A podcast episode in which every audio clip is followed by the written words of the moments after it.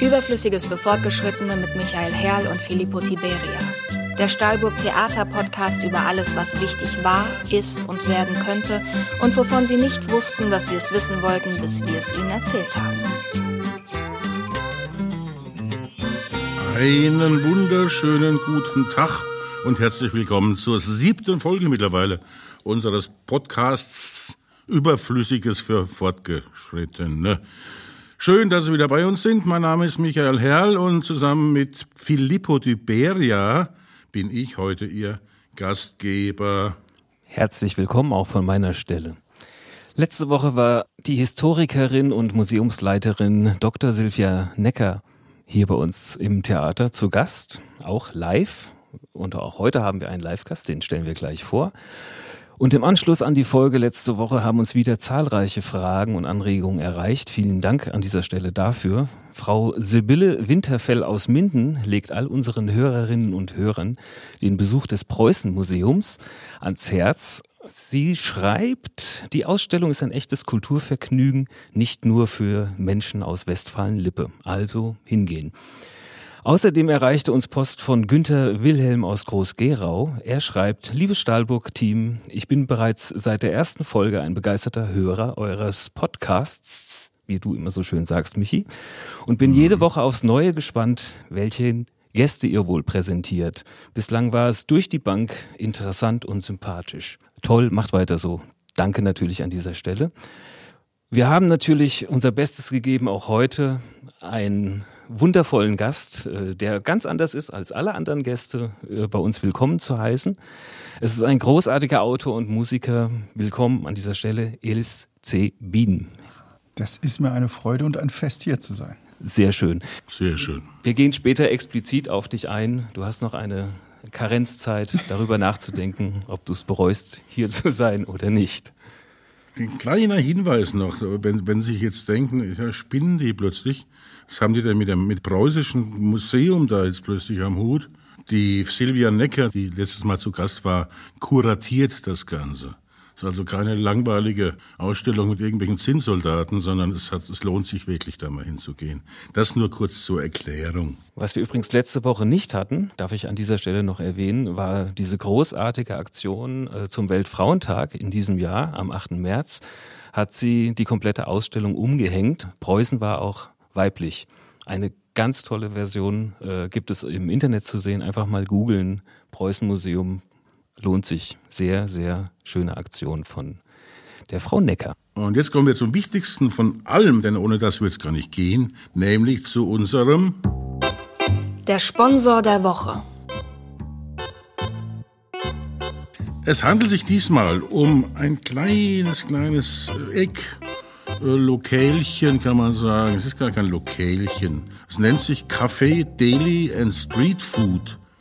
Wenn es das wäre, würde ich nicht hingehen. Aber es ist anders, nämlich es ist der Ableger der Nibelungenschenke hier in Frankfurt am Main, gerade gegenüber vom Hauptfriedhof. Und es nennt sich Atotheke. Ist genau auf der Ecke, wer sich da auskennt, der weiß, wo es ist. Wer sich nicht auskennt, der soll es mal angucken. Eckenheimer Landstraße, Ecke Nibelungenallee. Das ist, wie gesagt, Ableger der Nibelungenschenke, also griechisch, aber halt schon ein bisschen anders. Es gibt da mittlerweile zum Mitnehmen alles Mögliche. Die üblichen griechischen Spezialitäten so auf die Hand, aber auch Sachen wie Wiener Schnitzel mit Pommes und Bratkartoffeln und sonst irgendwas zum Mitnehmen. An Ostern war ich da gewesen. Das interessiert jetzt wirklich nur die wenigsten von Ihnen. Deswegen sage ich's. Ich habe gegessen Kokorezzi. Kokorezzi ist ein wundervoller Spieß. das ist eine griechische Osterspezialität. Das sind Lamminnereien. Also alles, was im Lamm drin ist, ist da auch drin. Nämlich Herz, Lunge, Leber, Milz und dergleiches und Hirn. Und das Ganze umwickelt von einem Lammdarm. Das sieht im Rohzustand fürchterlich aus, nämlich dieser grünlich-weiße Lammdarm da umwickelt. Aber im gegrillten Zustand ist es wunderbar knusprig. Gibt's halt nicht immer, sondern nur an Ostern.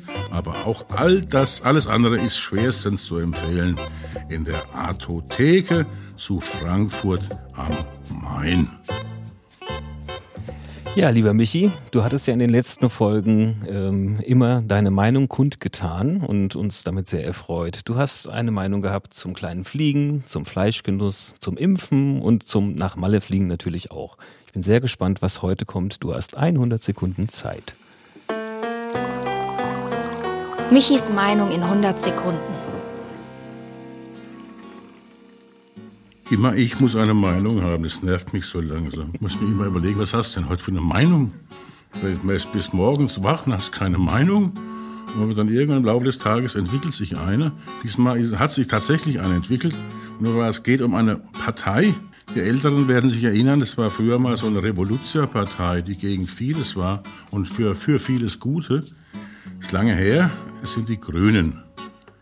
Gegründet am 13. Januar 1980 war das damals eine Partei von allen möglichen Leuten, die gegen alles waren, mehr oder minder, vornehmlich aber gegen Umweltzerstörung. Figuren wie Baldur Springmann waren dabei, Petra Kelly, Gerd Bastian, Herbert Gruhl, so ein alter Ökorassist, Luther Dittfurt und dann später Joschka Fischer und, und, und. Viele, viele Namen.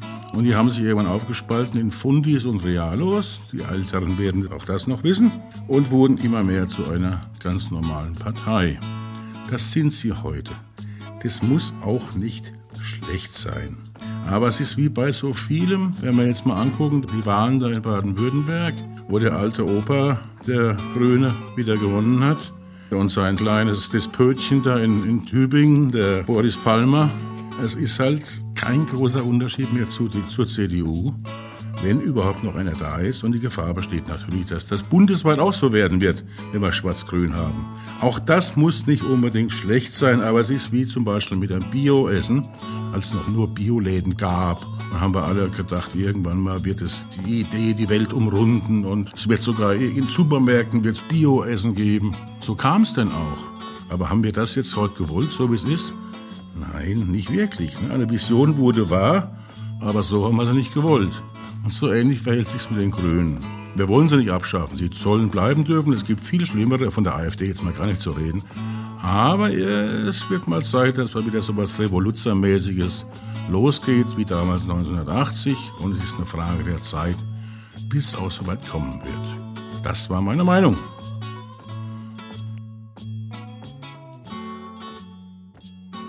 Wie siehst du das? Wie sollte so eine Partei dann heißen, Elis? Das ist das Wichtigste, ne? Ohne den Namen ist eh nichts. Ne? Keine Ahnung, vielleicht die radikale Mitte Deutschlands oder. Nee, Deutschland sollte nicht drin vorkommen. Ne? Nee. Ja. Vielleicht wieder eine anarchistische Partei, fände ich mal ganz gut. So. Ich finde, der Anarchismus so ein bisschen ist nicht mehr so richtig populär. Wäre doch mal was.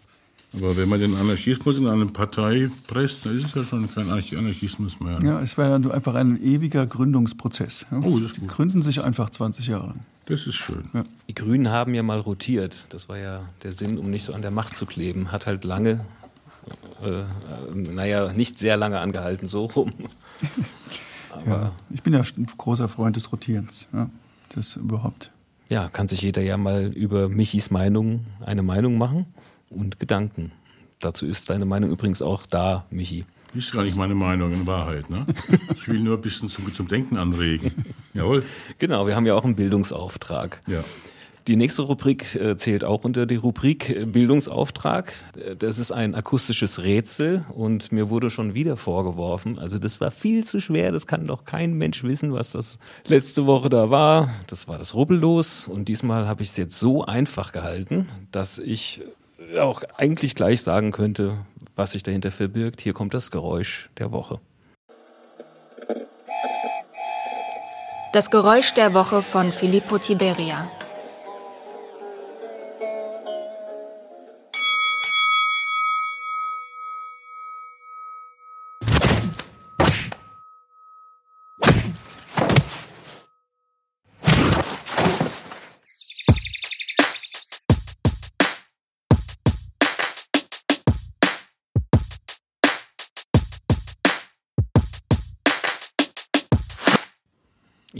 Nachdenken, aber noch nicht sagen, was es ist. We will rock you. Ja, könnte sein. Wir lassen die Zuhörerschaft da draußen am Äther mal bis zum Ende der Sendung raten. Hast du eine Idee, Elis? Ja, ja, am Anfang höre ich Boxen und dann Rap. Ist das dasselbe oder ist das unterschiedliche, was, äh, irgend sowas? Ja, klären wir am Ende auf. Du musst wissen, es geht immer um die Ecke bei ihm. Da. Es ist nie das, was man denkt. Gut, dann, So eine Art Bilderrätsel ist es praktisch, in, in Tönen. dann vielleicht Zebra. Genau, das ist das Zebra. Das kam mir auch gleich der Gedanke. Ja. Gut. Ja? Hier kommt die Frage der Woche. Die Frage der Woche. Wenn du eine Sache auf der Welt verändern dürftest, was wäre das?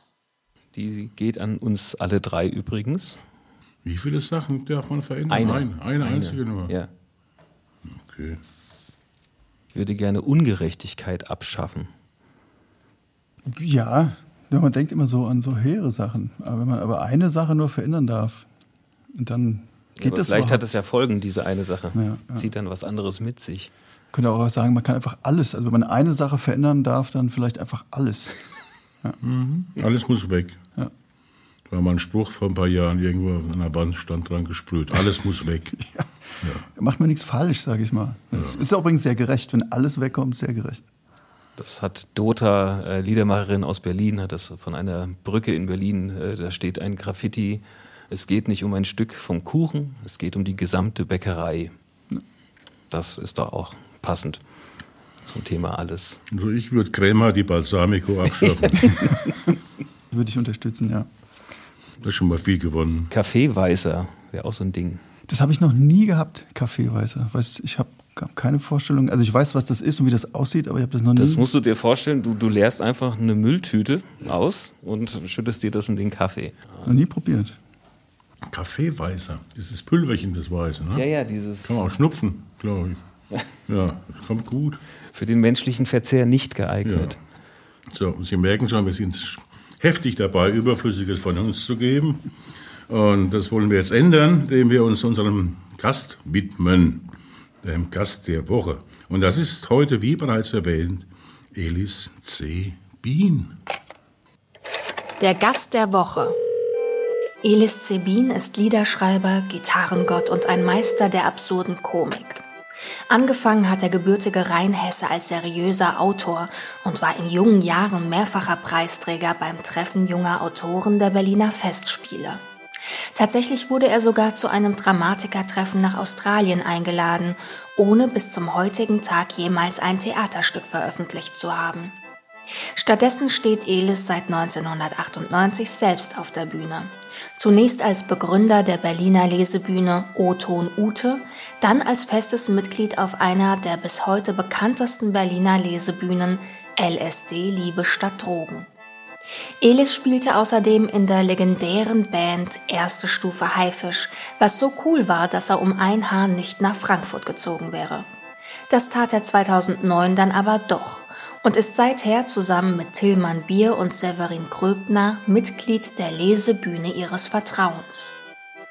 Die Songs seiner Band Welthits auf Hessisch wurden immer wieder gecovert, unter anderem von Michael Jackson, George Michael und Britney Spears.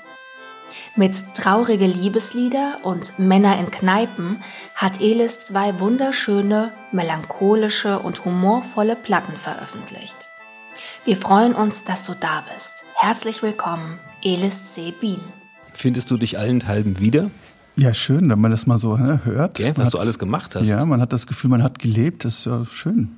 Wie wird man denn zu einem Dramatikertreffen in Australien eingeladen? Ich glaube, das ist dieser, äh, wenn man jung und Autor ist und dann ähm, bleibt einem ja nicht viel anderes übrig, als sich für alles äh, an Stipendien und sowas zu bewerben, die es so gibt. Und dann, wie man das so ist, man, ich wollte eigentlich nach Australien und dann konnte man da auch Gelder beantragen. Und dann habe ich eben noch im Flugzeug dorthin äh, ein Theaterstück geschrieben, das dann an diesem internationalen Dramatikertreffen auch teilweise aufgeführt wurde. Das ist aber alles, was ich an Theater je gemacht habe. Ach, du hast was vorgewiesen, ein Stück. Ich habe behauptet, ich würde das machen und dann hat man mir das geglaubt und dann habe ich, aber wie gesagt, eins habe ich geschrieben. Ich musste sogar auf Englisch schreiben, es hieß Guide to Boredom. Das waren 21 Bilder und es war so verrückt und dadaistisch, das fanden die super. Da waren viele Amerikaner, Australier, Briten, die ja Theater mehr so wie Drehbuch machen ne? und die, für die war das was, die fanden mich total super, abgefahren und arty. Ja, das war ein großer Erfolg. Aber dann habe ich aufgehört mit Theaterschreiben. Warum ist nicht aufgeführt worden? Ich habe mich nie drum gekümmert, ehrlich gesagt. Ich habe dann nie, ähm, als ich dann wieder zurück war, habe ich nie irgendwo wirklich Theater gemacht. Ich fand das immer toll, bis heute liebe ich Theater, aber ich habe dann nie mehr fürs Theater geschrieben. Hast du es noch? Also es gibt eine Kopie gibt's noch. Die hat einen Freund von mir, aber das gibt's noch, ja. Eine Version gibt's noch. Wir sind ja ein Theater. Ja, ja. Ich erinnere mich nur noch an das, äh, es waren 21 Bilder und das letzte Bild war, äh, zwei Menschen verfolgen sich äh, gegenseitig auf Eisbergen. Das weiß ich noch. Schönes Bild, ja. Ja. Hat man nicht so häufig. Ja, ne? ich fand das schön, ne? von dieses, einerseits Verfolgungsjagd, andererseits die unfassbare Langsamkeit von dahin gleitenden Eisbergen. Wahnsinn. Das dachte ich, wäre für eine kleine Bühne vor allem was Ja. zum Umsetzen. Ne? Ja. Ja, dann lass es uns doch mal zukommen. Tja, das Wir führen ich. das auf. Ja, müssen wir mal äh, meinen lieben Freund Hans fragen, ob der das noch hat. Ich glaube schon. Der, hat, äh, der konnte das auswendig, der hat es sehr geliebt. Das heißt, es ist nicht so lang. Der ist in 21 Bilder, schnell geschrieben. Man kann das bestimmt innerhalb von, also in drei Stunden aufführen, in 30 Minuten oder in drei Wochen. Ich bin davon überzeugt. Verstehe. Ja, das ist ja praktisch, ja, wie bei, allen so mehr Ja. oder minder, ja. Sehr, also radikales Regietheater. Ja, ja, klar. Drei Minuten geht auch, ne? Ja. Ich glaube, wir nehmen die Drei-Minuten-Fassung. Ja, ich glaube, es ist auch das Beste. 21 Bilder in drei Minuten. Ja, sag mal, was bist denn du eigentlich? Du hast jetzt so viele Sachen hier gemacht. Wenn ich jetzt einer fragen würde, früher musste man ja an, in Hotels beim Einchecken seinen Beruf angeben. Ja. Was würdest du denn da hinschreiben? Das ist in der Tat nicht ganz leicht. Also ähm, Lesebühne ist ja mittlerweile ein Begriff, so, das sage ich dann oft, oft ne? Lesebühnenautor, weil mittlerweile Leute wissen, was das ist. Das war ja vor 15, 16 Jahren noch nicht so, dass man außerhalb von Berlin das so richtig kannte. Na, ja, da wäre ich jetzt mal vorsichtig. Also das, letztes Mal, das kannte schon, aber so, dass man sozusagen jedem das erzählen konnte, der wusste, was es ist. Ne? kannst du es heute jedem erzählen? Ich glaube, mir ist schon recht populär geworden, so das, was das heißt, so mit einem den Text abzulesen, ne? Und äh, und das ist dann trotzdem eine Bühnenkunst. Das hat sich, das darf man ja jetzt. Man durfte ja nicht vor 20 Jahren konnte man ja nicht einfach einen Text ablesen. So, das wäre ja sozusagen Betrug gewesen. Ich Ne? finde das heute noch fragwürdig. Ja, das ist ja, ich glaube, der einzige Grund, warum das überhaupt eingeführt wurde, dass, äh, weil ich kann mir nichts aus. Ich habe selbst meine eigenen Lieder, die ich seit 20 Jahren spiele, muss ich teilweise vom Blatt spielen. Das ist schlimm. Darum war auch Schauspieler für mich nie, wäre nie gegangen. Das heißt, du warst doch in der Schule schlecht im Gedicht auswendig lernen. Ja, ich war in der Schule schlecht. Nee, nee, nee, das meine ich ja, das machen wir ja alle. Aber im, im, Aus, im Auswendiglernen von Gedichten speziell. Katastrophe bis heute, ja. Das ist Ja, ein großes ich auch, Problem. ja. ja. Es ist so, wenn man äh, ab und zu mal irgendwie Fernsehen macht, so, ne, und dann ist es natürlich quasi komplett verboten, dass man da so einen Notenständer stehen hat. Das ist äh, schwierig. Für mich Katastrophe. Darum singe ich auch immer nur zweite Stimmen ne, bei den Welthits, weil das sind immer nur so Teile des Textes, die kann ich mir merken. Aber den ganzen Text. Wer war denn bei Otto und Ute dabei? Wir waren ja nicht nur eine Lese, sondern auch Performancebühne. L- Gelesen haben zum Beispiel Kirsten Fuchs, ne, heute durchaus bekannt als Autorin und die übrigens auch Theater macht, ganz tolles. Dann war der Robert Rescue dabei, auch Lesebühnen-Urgestein, heute bei äh, zum Beispiel ähm, den Brause Boys. Und dann hatten wir eine schöne Performance-Gruppe bestanden, bestehend aus Prinzessin Hans, ne, äh, die und ähm, damals noch Briss Krockstroh und Pavel Trebic. Wir haben einfach nur irgendwas gemacht auf der Bühne, irgendwas äh, Wetten das nachgespielt oder irgendeinen, irgendeinen kompletten Quatsch. Es war immer schön. Viel mit Musik, eigentlich alles Musiker gewesen und dann, ja. Am Ende war die Bühne immer ein Schlachtfeld.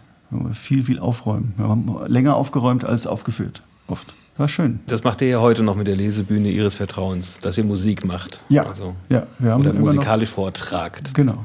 Also die, dass ähm, Leute Musik machen auf Lesebühnen, das war irgendwann auch äh, ein Usus. Mit, als Liedermacher ist man heute auch auf einer Lesebühne gern gesehen. Jetzt machen wir sogar manchmal gemeinsam Musik und so. Das ist äh, schön.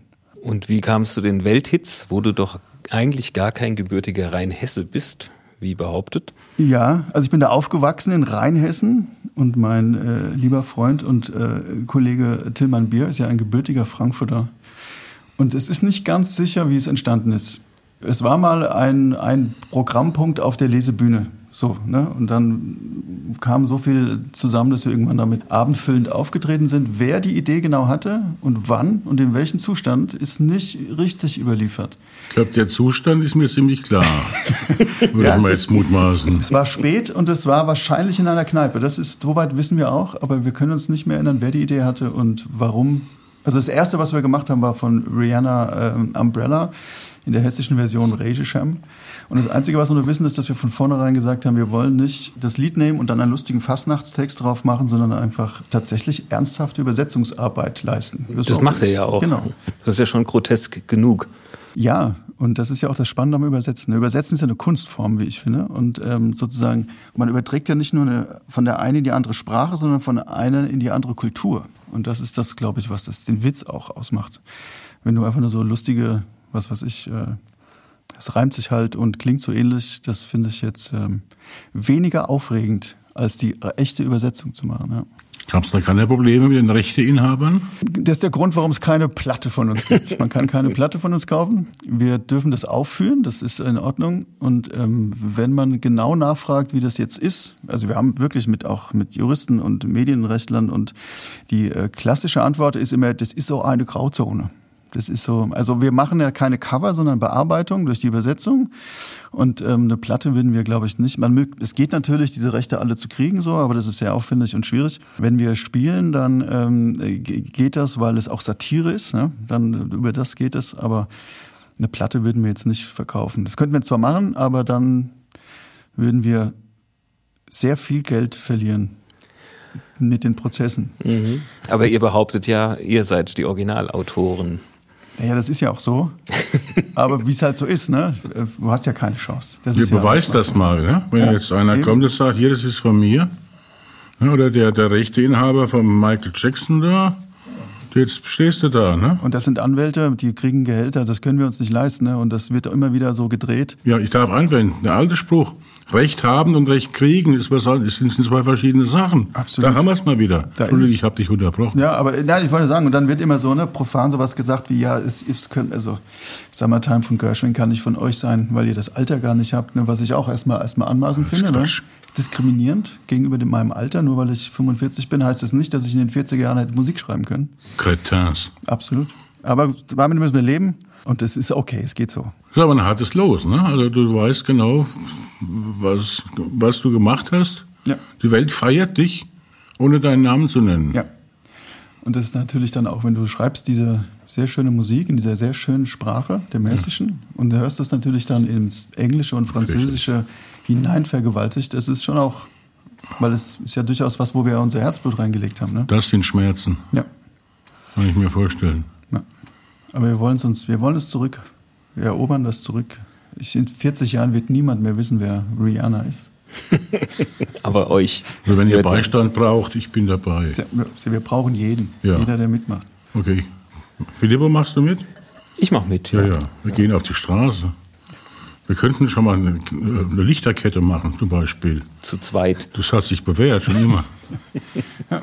Und das ist jetzt äh, neben der Lesebühne Ihres Vertrauens äh, deine Haupt, äh, also deine künstlerische Hauptarbeit oder dein Broterwerb. Du hast ja so schön geschrieben, dass du sehr gut darin bist, mit sehr viel Arbeit wenig Geld zu verdienen. Ja, ja. Ich habe schon vor relativ langer Zeit beschlossen, nicht nur von der Kunst zu leben, weil es einem die wunderbare Möglichkeit gibt, Nein zu sagen.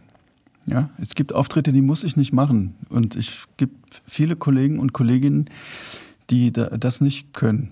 Und darum habe ich ähm, überlegt, wenn ich jetzt schon einen äh, äh, Beruf ausübe, der viel Arbeit äh, kostet, bei wenig Ertrag, kann ich auch gleich auch im sozialen Bereich tätig sein. Und das ist kein schlechter Bereich, in dem du tätig bist. Ein sehr schöner, Bereich. Ich habe viele Jahre mit äh, psychisch kranken Menschen gearbeitet und äh, seit noch gar nicht allzu langer Zeit arbeite ich ähm, an Schulen als Schulbegleiter, Teilhabeassistent. Da begleite ich äh, Schüler, Schülerinnen, die äh, inkludiert sind. Das ist ähm, ein ganz toller Beruf und eine ganz tolle Aufgabe, auch das davor. Ja? Und man muss nur, wie soll ich sagen, so wie man als Künstler ab und zu mal ertragen muss, wie der Kulturbetrieb ist, muss man als äh, sozialer, äh, in dem sozialen Bereich arbeitender Mensch ab und zu darüber hinwegsehen, wie es in diesem Bereich so äh, geht. Aber gerade im Moment finde ich viele Parallelen. Ne? Ähm, außer, dass die einen nicht arbeiten dürfen und die anderen arbeiten müssen. Und beide werden scheiße behandelt. Das ist doch irgendwo fast wieder gerecht. Ne? Hast du ein Stück näher an der Gerechtigkeit. Ja, letztes Jahr wurde noch geklatscht und es hat sich ja. natürlich nichts geändert. Ja. Das war super. Als die geklatscht haben, habe ich auch, da habe ich, da, das erfüllt, hat mich, erfüllt mich bis jetzt. Ne? Mhm. Ich habe mir auch dann vorgenommen, ne, und wenn ich dann zum Bäcker gehe und Brötchen äh, gekauft habe, habe ich auch statt zu bezahlen einfach den Bäcker applaudiert. Und der war auch, das hat ihm auch gereicht. Ne? ja.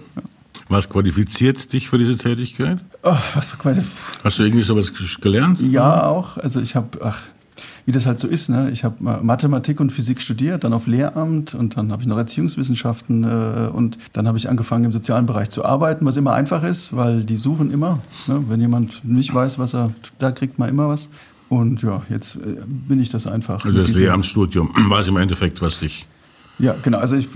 Weil du musst ja irgendwas vorweisen, dass die dich da auch arbeiten lassen. Ja, ja. Ne? Das. Äh, von jetzt mal von den Behörden her gesehen. Genau. Und aber wie gesagt, also Lehrer war so eine Idee und dann habe ich unterrichtet auch. Also ich bin nicht fertiger Lehrer, ich habe nicht abgeschlossen mein Lehramtsstudium, nie ein Referendariat gemacht, aber wie das so ist, man äh, unterrichtet natürlich trotzdem schon für sehr wenig Geld, weil zu wenig Lehrer da sind. Und da habe ich sehr schnell gemerkt, dass ich äh, es rockt jetzt nicht so, es ist nicht so aufregend Schülern, Schülerinnen, die freiwillig da sind, Stoff zu vermitteln, der für mich jetzt nicht so aufregend ist. Also ich habe das ja studiert. Ich weiß, wie, wie es funktioniert. Die wollen alle Abitur machen und sollen sie auch. Ne? Aber also und dann habe ich irgendwann mal so eine siebte Klasse gehabt, voll mit so super gestörten.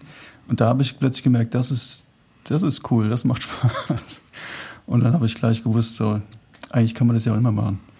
Äh, nichts gegen äh, ähm, den äh, deutschen Gymnasialschüler, äh, Schülerinnen. Das sind alles ganz tolle Menschen. Aber die brauchen mich jetzt nicht noch extra. Die sind ganz gut versorgt. Ja. Also du magst eher die Herausforderungen. Ja, ich dachte das immer so ein bisschen. Ich dachte immer, ähm, das ist meine soziale Ader, ne, die Empathie. Man möchte irgendwie der Gesellschaft was zurückgeben. Und so habe ich das auch oft gesagt. Aber, aber die Wahrheit ist natürlich auch, ähm, ich fühle mich einfach wohler umgeben von Kranken und Verrückten. Also ganz ernsthaft, ich ja. bin da entspannter. Und ich merke, ich habe einmal, das weiß ich noch, so eine Klasse unterrichtet, das war so ein Unterrichtsbesuch auch, da waren dann so Leute, die meinen Unterricht bewerten sollten und die kamen danach zu mir und meinten, fanden sie es nicht auch total laut und wild und da hat, und ich dachte, nee, ich fand das eigentlich super. Die waren alle sehr lebendig und ich fand das sehr angenehm so. Und da habe ich gemerkt, dass das äh, mein Empfinden, also ich fühle mich wohl, wenn andere sich unwohl fühlen, zum Beispiel in, zumindest in diesen Zusammenhängen. Also, Aber nicht auf Kosten anderer. Ne? Nicht, dass der Eindruck entsteht, du würdest da die anderen aussaugen zu, zu, dein, zu, dein, zu deinem Wohlergehen.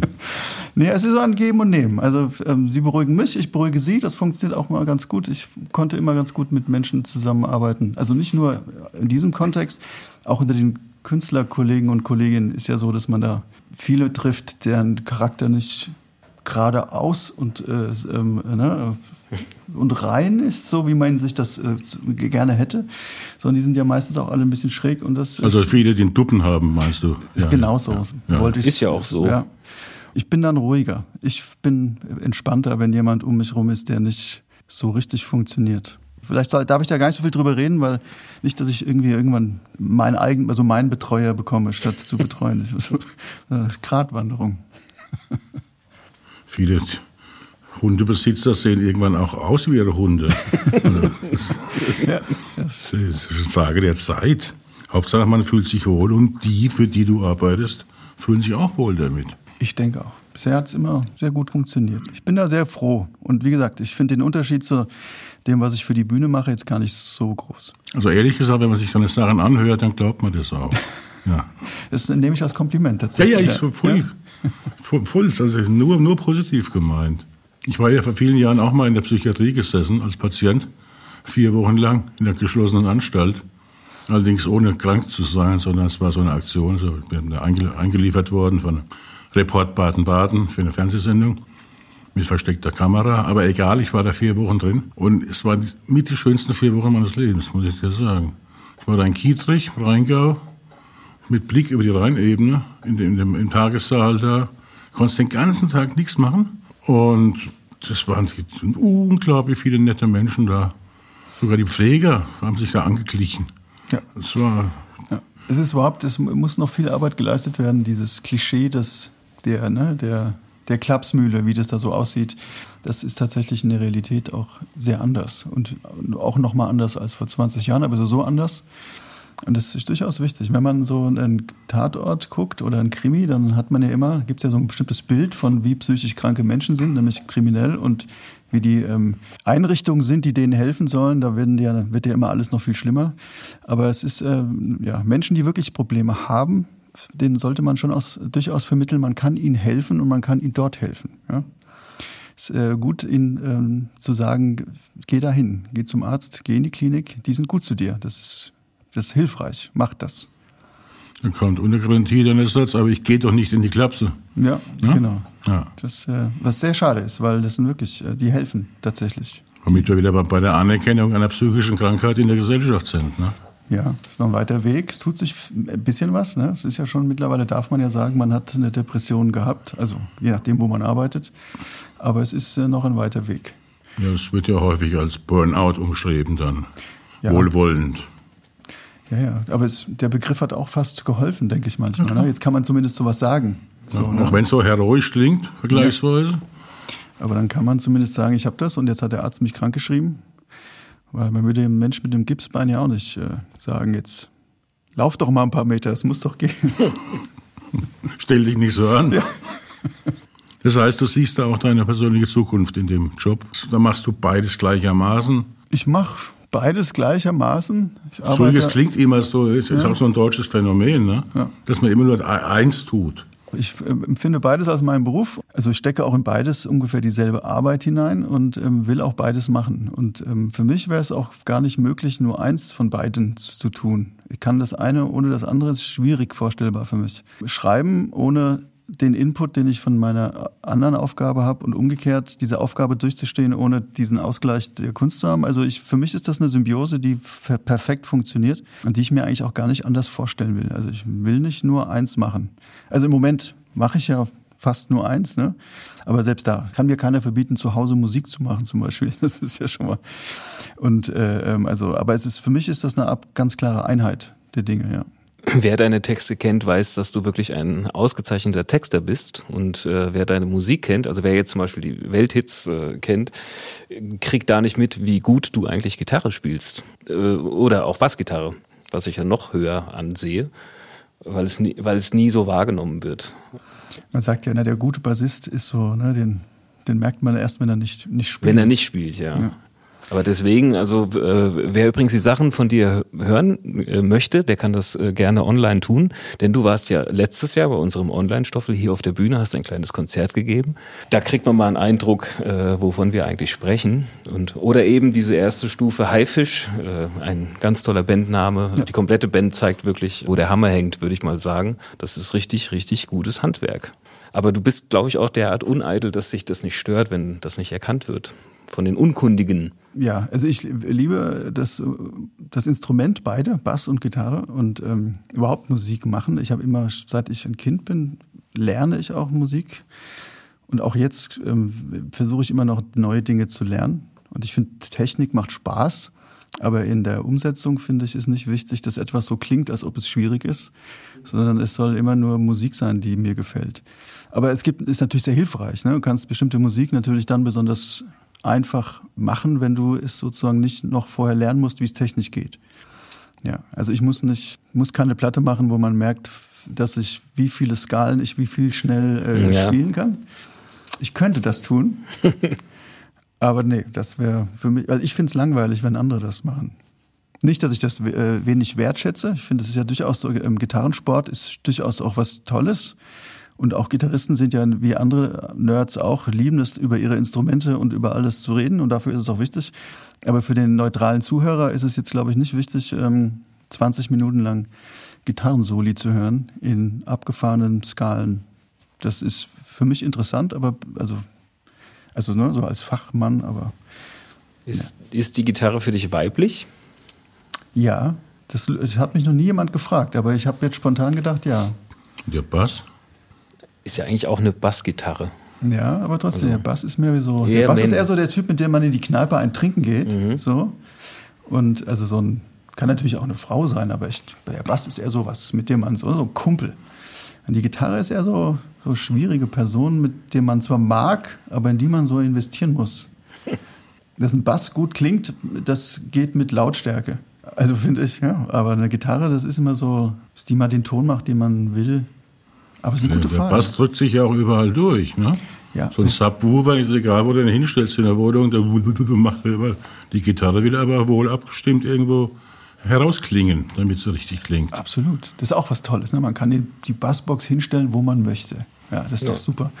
Das zeigt doch auch so. Na, wie gesagt, mit der Bassgitarre würde ich ohne Probleme abends ein Trinken gehen. Mit der Gitarre, ja, eher nicht. Hat deine Gitarre einen Namen? Nee.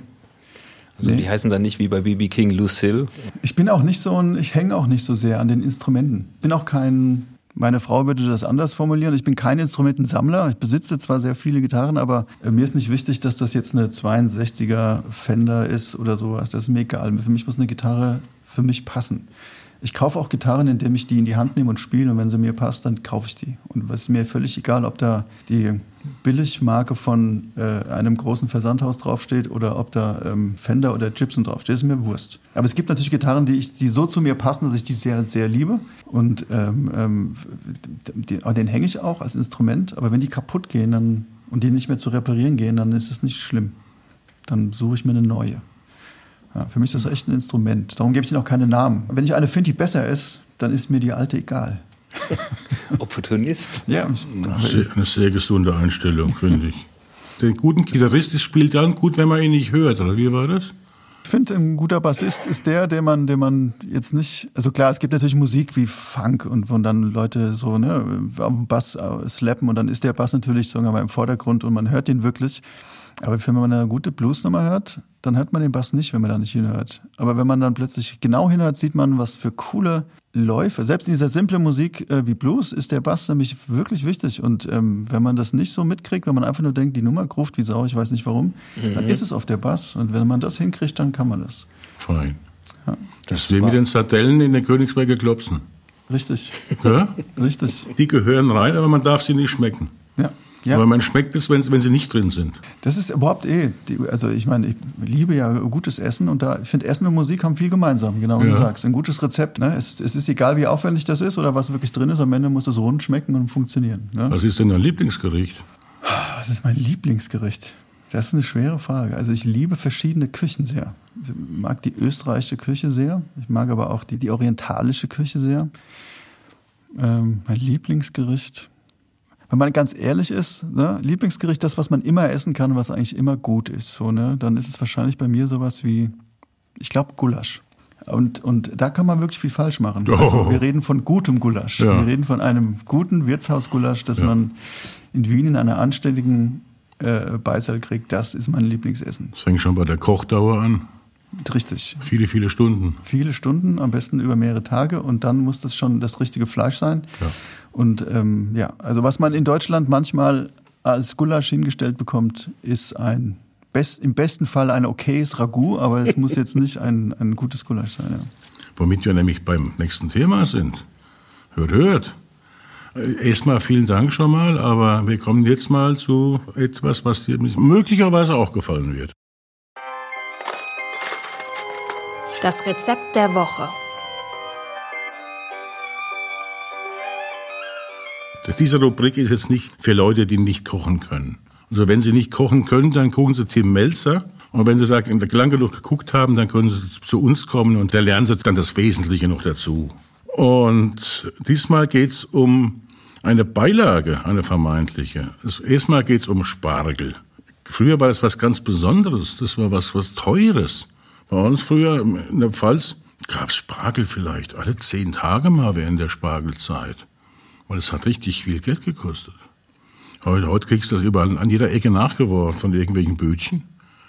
Und noch schlimmer sind ja die, die, die Spargel, die dann aus, aus, aus Griechenland oder sonst wo importiert werden.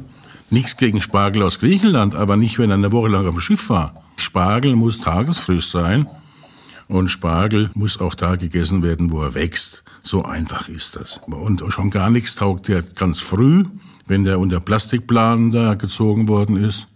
Der schmeckt einfach nicht. Und noch ein letzter Hinweis zur Güte des Spargels. Bio unbedingt. Es ist unglaublich, wie viele Schadstoffe in dem konventionell angebauten äh, Spargel sich anhäufen. Die sind ja im Boden drin, die ganzen Dinger. Und es nimmt der Spargel einfach so mit. Und sie essen das dann. Tun sie es nicht. Beilage. Und jetzt kommen wir zum Thema. Viele machen ja Kartoffeln und dergleiches. Es gibt, ja, wo gibt's das? Im Süddeutschland nicht unbedingt. Sag mal so im mittleren Süddeutschland. Auf der Schneise zwischen Saarland bis in Pfalz, im Badischen, Schwäbischen bis ins Fränkische hinein. Auf dieser Querschiene da, da ist es üblich, es so zu machen. Es geht um zerrissene Pfannkuchen. Ich, weiß keinen Namen dafür, außer im Badischen, da heißen die Kratzerte. Kratzerte. Weil man mache einen Pfannkuchen, wie gesagt, das Rezept finden Sie bei Tim Melzer, und dann, wenn er schön knusprig geworden ist, reißt man den in der Pfanne praktisch mit dem Löffel, mit dem Kochlöffel auseinander, so kratzt ihn auseinander. Na? Man reißt den auseinander und lasse nochmal alle Stückchen separat knusprig und braun werden. Das ist was Feines. Und das Ganze dann zu Spargel, bestenfalls mit einer Sauce Hollandaise dabei, selbstverständlich keine aus dem Tetrapack. Und wie man das macht, lernen Sie auch bei Tim Melzer. Ein bisschen, ein bisschen Schnittlauch drüber, ist ein wunderfeines Gericht, nämlich Kratzerte mit Spargel. Das war mein Rezept der Woche. Klingt gut, ne? Das klingt tatsächlich sehr, sehr gut, ja. Bist du auch Spargelfreund? Ich mag Spargel sehr gern, wenn die Zeit für den Spargel ist und wenn ich ihn hier kaufen kann, genau, ne, wie du sagst. Und auch da ist es ja so, dass ganz am Anfang der Spargelzeit ist der Spargel auch nochmal anders als am Ende und in der Mitte. Es lohnt sich ähm, nicht gleich den ersten Spargel zu essen, obwohl der schon gut ist, und nicht den letzten. Aber irgendwo dazwischen in der Spargelzeit, da wird er immer besser. Das gilt für alle Gemüsesorten ja. und Obstsorten. Die frühen taugen in der Regel nichts und die letzten auch nicht. So, bevor wir jetzt gleich in die Küche gehen und kochen, konfrontiert uns unsere Redaktion erst einmal mit der Antwort der Woche und wir äh, sollen uns überlegen, was wohl die Frage dahinter war oder ist. Die Antwort der Woche. Wir leben alle unter dem gleichen Himmel, aber wir haben nicht alle den gleichen Horizont. Konrad Adenauer. Hm. Hm, was könnte die Frage dahinter sein? So was hat man Konrad gefragt. Was halten Sie von Franz Josef Strauß? Äh, wir bewegen uns ja nach dem Krieg. Äh, okay. Könnte auch mit Franzosen zu tun haben, mit der Freundschaft der nachhaltig Gestörten nach dem Krieg. Denselben Himmel, aber nicht denselben Horizont. Ja. Über kleine Leute gesprochen. Das wird ja wieder zu Franzosen passen, die sind doch ja. Schnitt kleiner, ne? Napoleon. Napoleon war sehr klein ja, zum Beispiel, ja. Aber de Gaulle war ein Riese. Ja. Ja, der war fast so groß wie seine Nase. ja. ja. Nee, ja, ich glaube, wird es noch schöner nee, ne? Kriegen wir eigentlich dann jetzt endlich mal die Auflösung? Irgendwann ja möchte ich mal die Auflösung haben. Wir haben es ja letzte Woche angeregt. So nach der hundertsten Podcast-Sendung bringen wir ein Buch, ein Buch raus. Mit 100, 100 Auflösungen. Ach, Leute. Das ist zum Mäusemelken. Genau, Thema Mäusemelken. Mein Tier der Woche vielleicht mal diesmal. Das Tier der Woche. Mein Tier der Woche ist nicht etwa wie der Filippo eben mutmaßte eine Maus. Nein, hier heißt auch nicht Anneliese, aber es war in der Tat jemand, der auch bei mir in meiner Wohnung wohnte, aber nur für wenige Stunden. Weil Sie ja mitgekriegt, ich habe ja schon mein, mein, Leid geklagt hier in dieser Sendung über eine Anneliese, die beim, seit Monaten bei mir wohnt und die sich nicht ausziehen will. Aber bei dieser nun folgenden Begegnung war es ganz anders. Ich habe da einen Text geschrieben mal zu, und zwar vor etwa fünf Jahren, und den möchte ich mal kurz vorlesen. Besser kann ich es nämlich nicht erzählen, als ich es hier geschrieben habe. Das ist nämlich das ist eine Hommage an Heini, das Tier der Woche. Hört, hört, hört. Eigentlich wollte ich ja duschen. Das stand mir zu. Es war am Donnerstag vergangener Woche, der letzte Tag dieses herbstlichen Hochsommereinbruchs. Ich hatte geschwitzt. Also entledigte ich mich meiner Kleidung und warf sie vor die Waschmaschine. Dann stieg ich in die Wanne drehte das Wasser auf und sah ihn. Oder besser, ich sah es. Ein kleines schwarzes Etwas, vielleicht so groß wie eine kleine Kaper plus Beinchen. Es versuchte behend die Wannenwand hoch hinaufzuklettern, was ihm erstaunlicherweise trotz seiner Hektik auch Millimeter für Millimeter gelang. Ich sagte, pass auf, Heini! Und in diesem Moment war mir klar, dass das etwas Heini hieß und somit ein Er war. Keine Ahnung, wie ich auf den Namen kam, doch er stimmte. Denn Heini reagierte, drehte den kleinen, dicken Kopf, der auf einem kurzen, wulstig pelzigen Hals saß, sah mich kurz an, um dann umso emsiger weiterzuklettern. Du blöder Hund, sagte ich, du hast doch jetzt gesehen, dass ich dir nichts will. Warum also Flucht? Als Zeichen meiner Friedfertigkeit drehte ich das Wasser ab. Heine hielt sofort inne und sah mich abermals an. Und nun? Ich wollte duschen, doch das wäre nur über Heinis Leiche möglich gewesen. Ich suchte das Gespräch. Höflich bat ich Heini, doch in aller Ruhe weiter seines Wegs zu klettern. Doch er, er blieb und glotzte mich weiter an und schwieg. Da war nun also ein fremder Mann in meinem Bad und hinderte mich am Duschen. Ich ging ins Wohnzimmer, legte Musik auf und stellte so laut, dass Heini das hören konnte. Keith Jarrett, The Köln Concert. Wieder bei Heini fand ich ihn immer noch an der gleichen Stelle, doch sein rechtes Vorderbeinchen wippte leicht im Takt. Heini mochte also Jazz. Zwar freute es mich, seinen Musikgeschmack getroffen zu haben, doch brachte mich das nicht weiter. Ich sah nur eine Lösung, zog mich wieder an, klingelte bei der Nachbarin, die schüttelte zwar den Kopf, gewährte mir jedoch Einlass in ihr Bad. Fisch gesäubert suchte ich dann noch eine Kneipe auf und trank einige Gläser Wein. Spät nachts wieder daheim fand ich im CD-Player The London Collection von Thelonious Monk, in der Spüle ein noch feuchtes Whiskyglas und die Flasche Lafroig im Regal um etwa ein Drittel leerer vor. Heini war weg. Nachträglich Prost, lieber Heini. Schade, dass du nicht mehr da warst. Schöne Geschichte. Das war der Heini in meinem Bad. Wäre es ein Boxerhund gewesen, hätte es sehr gut zum Geräusch der Woche gepasst. Wir hören das nochmal an.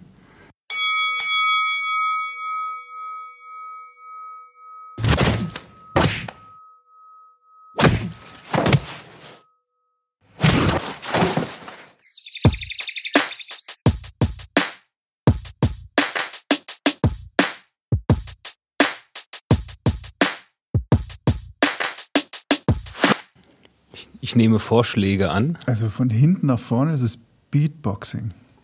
Perfekt. So. Ja.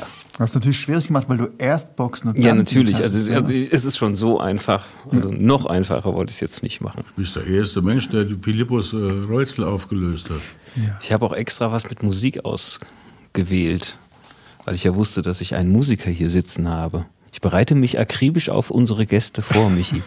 Naja, ich, ich weiß schon. Wir sind schon am Ende, Michi und Elis. Das war's tatsächlich Das schon. war's schon wieder, ne? Ja, ja. Das, Potzblitz. Es war schön. Danke. ja, es hat Ich großen habe was Spaß gemacht. gelernt. Gerne, ich hatte eine, eine große Freude. Ich wünsche dir für dein Vorhaben, wie du geschrieben hast, äh, viel, viel Erfolg, dass nach dieser ganzen Pandemie-Geschichte wolltest du ja eine Band gründen mit lauter Tresenleich. Ja, das ist mein Ziel. Ich habe eine wunderschöne Bluesplatte aufgenommen, als ich nichts sonst zu tun hatte in dieser Pandemiezeit. Und es ist eine tolle Bluesplatte geworden. Und ich brauche jetzt nur noch die Musiker dazu, weil ich habe sie allein gemacht und ich brauche ja so ein paar Tresenleichten, die gern Musik spielen. Da hinten hinter dir sitzt unser Aufnahmeleiter Lenny und der ist Bluesmusiker durch und durch. Er darf aber noch nicht an den Tresen. Dann müssen wir daran noch arbeiten, aber alles andere äh, sehr gut. Also er darf schon an den Tresen, aber noch nicht so exzessiv. Ach so. Und genau, und weil du so klein bist, du kommst gar nicht so. Oh. ja, vielen, vielen Dank, Elis. Das hat großen Spaß gemacht. Dito. Gerne jederzeit wieder. Vielleicht machen wir das ja mit der kompletten Lesebühne mal. Das wäre auch mal lustig. Oh ja, das ist immer lustig. Ja, und wenn wir dann auch mal wieder unser Stoffelfestival live veranstalten dürfen, da wart ihr ja bereits einige Male, dann mhm. seid ihr immer herzlich willkommen. Das da freuen wir uns schon sehr drauf, tatsächlich. Ja. Gut. Für Fragen und Anregungen wie immer eine Emaille an info.stahlburg.de. Nähere Informationen zu Elis C. Bienen äh, haben wir in unseren Stoffnoten. Da steht alles, was man über dich wissen möchte und äh, wissen sollte reingucken. Und natürlich, wenn man uns unterstützen möchte, dann bitte ein Abonnement äh, für diesen Podcast. Für Sie ein Klick, für uns Ihr persönlicher Applaus. Und wer uns finanziell unterstützen möchte, also das Stahlburg Theater unterstützen möchte, der erfährt alles Notwendige auf unserer Homepage www.stahlburg.de, wie immer ohne H, S-T-A-L, burg.de. Danke fürs Zuhören. Wir sagen Adieu. Adieu, tschüss. Dankeschön. Tschüss. Tschüss. Überflüssiges für Fortgeschrittene ist eine Produktion des Stahlburg Theaters. Gastgeber Michael Herrl und Filippo Tiberia. Idee und Konzept Katja Lehmann. Redaktion Jule Fischer, Iris Reinhard Hassenzahl und Laila Ruh. Schnitt Katja Lehmann und Filippo Tiberia. Mastering und Sounddesign Lennart Dornheim. Die Stimme aus dem Off Iris Reinhard Hassenzahl.